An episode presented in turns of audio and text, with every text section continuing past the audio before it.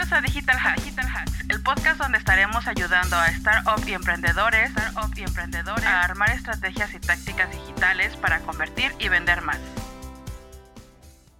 Hola, bienvenidos a todos a este nuevo episodio de Digital Hacks por Adel. Mi nombre es Eli y me acompaña al micrófono mi compañera Adri. El día de hoy te estaremos dando tips para crear contenido que enganche a tu buyer persona. ¿Sabías que Best Buy va a lanzar sus ofertas de Black Friday este próximo 13 de octubre? Lo más interesante o asombroso de este tema es que Amazon Prime ese mismo día va a lanzar eh, va a lanzar promociones y ese mismo día Apple va a lanzar su nuevo iPhone. Es impresionante que el 13 de octubre estas tres empresas están lanzando este tipo de cosas. Esto más que nada te da a entender que toda la parte digital está incrementando o está haciendo que sus estrategias ya no se ligan a lo que es como siempre, ¿no? Las fechas o, o, por ejemplo Best Buy que está lanzando antes, en lugar de hacerlo en el Black Friday, lo está haciendo antes porque la manera que estamos consumiendo toda la parte digital está cambiando. Sí, de hecho sí, está cambiando todo lo que es eh, desde el consumidor, las empresas, creo que todos desde casa también estamos cambiando y esto no va a parar. Creo que hoy más que nunca las empresas necesitan ser más digitales y hacer estrategias digitales para vender y estar más cerca de los consumidores y que estos consumidores los recomienden y se vuelvan parte de sus clientes. Para eso tenemos que crear contenidos que enganchen desde en las redes sociales, en tu sitio web, en, en, tus campañas de publicidad, en todo necesitas contenido, pero no cualquier tipo de contenido, sino un contenido que realmente atraiga y capte esa atención del público, ¿no? Y bueno, en este capítulo te vamos a dar esos tips para crear esos contenidos que enganchen. Varios copywriters en Estados Unidos, sobre todo, que de ahí viene el término, se han dedicado en el transcurso de los años a hacer contenidos. Recuerden la serie de Mad Men, creo que es una serie que es la historia del marketing y que comienza con esto mismo, ¿no? Un mensaje, una imagen y el trabajo del copywriter, ¿no? Que es, es realmente el contenido como tal, junto con la imagen. Entonces, hay una persona, muy copywriter muy experimentado, americano, que es el padre de la persuasión. Se llama Robert Cialdini y él analiza el comportamiento humano en sesiones de clientes. Antiguamente lo que se decía hace mucho, las sesiones estas de que los clientes no te veían y tú los veías atrás de un de un vidrio o algo para que viera su comportamiento. El objetivo de él, más que nada, era dominar el arte de la persuasión y ver qué es lo que convencía a ellos para que compraran cierto artículo o contrataran cierto servicio. Entonces, a partir de ese estudio, ha creado varios libros en los que explica las siete leyes relacionadas con, las con la persuasión y que nos ayudan a convencer a nuestros clientes potenciales y vender. En este caso, a tus buyer persona, que ya te hemos dicho ese concepto, y los convenzas para que te compren. El primer principio es el principio de la reciprocidad. Siempre que regales y entregues valor gratis a tus clientes, casi siempre te va a obligar, va a obligar a, esos clientes a devolver.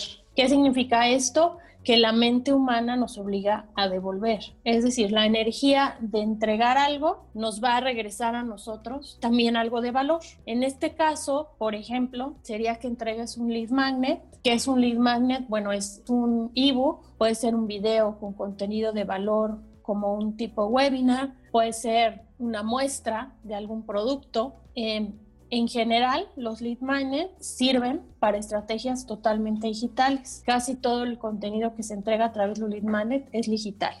Y samples o muestras gratuitas de productos, que esto se daba en antiguamente, pues se daba en las ferias, era una parte tradicional. Hoy en día Mucha gente ya lo está haciendo a través del e-commerce, que tú pides, compras algo y te mandan una muestra del producto nuevo o de una nueva crema que va a salir, dependiendo del tipo de producto que compres. Otro de los principios que también es importante remarcar es el de principio de compromiso y consistencia. Básicamente en este compromiso, que conseguir que tus clientes se comprometan con alguna acción o alguna postura. Más que nada, una vez que se toma una decisión, tienes que mantenerla. Y mientras más público sea este compromiso, mayor será la inclinación a ser coherente y poder cumplirlo, ¿no? Por ejemplo, eh, pueden ser encuestas para ver qué es lo que quieren tus clientes o un proceso de, venta con plazos definidos. Es decir, tienes hasta el día tal o en 48 horas, te damos este precio, ¿no? Te lo bajamos un 10% de descuento o un 20% de descuento y a partir de tal fecha eh, no tendrás el descuento. Claro, o como todas esas pruebas que luego son gratuitas de una semana, siete días o quince días o así, también de alguna forma lo estás comprometiendo a que esté probando tu producto. Te damos siete días gratis. Mientras lo pruebas, estás creando un compromiso con tu cliente y posteriormente ya puedes llegar a cerrar una venta. Sí, son los negocios que se denominan negocios SaaS. Estos negocios son como MailChimp, ActiveCampaign, GetResponse, HubSpot, todos estos te dan unos días gratis y ya después te cobran.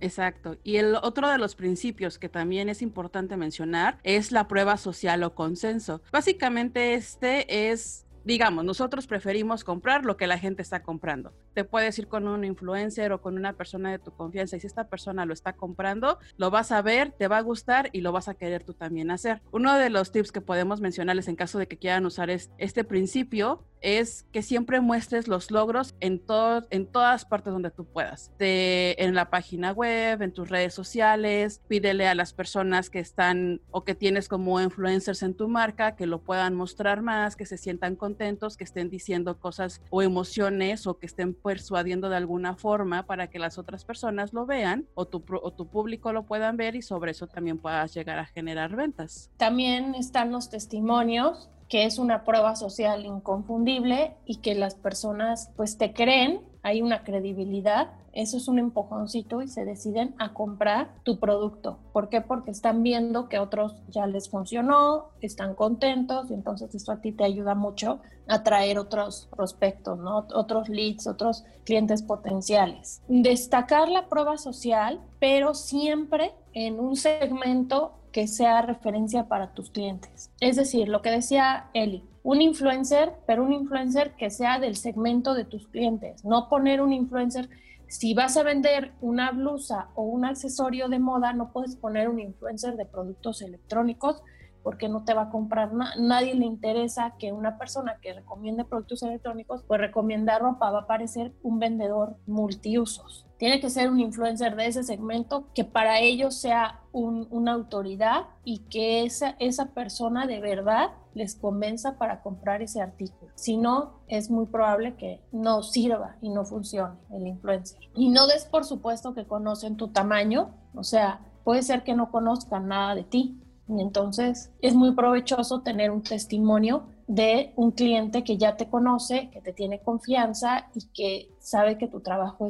es, de calidad. Siempre sé creativo, esto siempre lo decimos. No puedes hacer las cosas a lo mejor como un profesional, impresionantes, perfectas, pero recuerda que la creatividad es lo que nos ayuda a hacer las cosas, aunque no perfectas, pero sí que enganchen y que nos ayuden a que la gente vea que parecemos una empresa seria y que además de ser una empresa seria, eh, tenemos esa chispa, esa imagen de que hacemos las cosas bien. Esperemos que estos principios los pongas en práctica de ya como te decimos, no nos creas, ponlos en práctica, hazlo, compruébalo tú mismo. Si te funcionan, qué padre. Y si no te funcionan, avísanos y, da, y, apóyanos en darnos tu testimonio también para saber qué es lo que te está funcionando y qué no. Y eso nos ayuda mucho a dar más temas en este podcast que te pueden ayudar. Bueno, muchas gracias por escucharnos. Muchas gracias a todos por escucharnos el día de hoy. Como menciona Adri, nuestro objetivo es ayudarlos a que sus negocios sigan creciendo. No olviden de seguirnos en nuestras redes sociales. Nos pueden encontrar en Facebook, LinkedIn e Instagram como Adel Marketing. Nos vemos en el próximo episodio.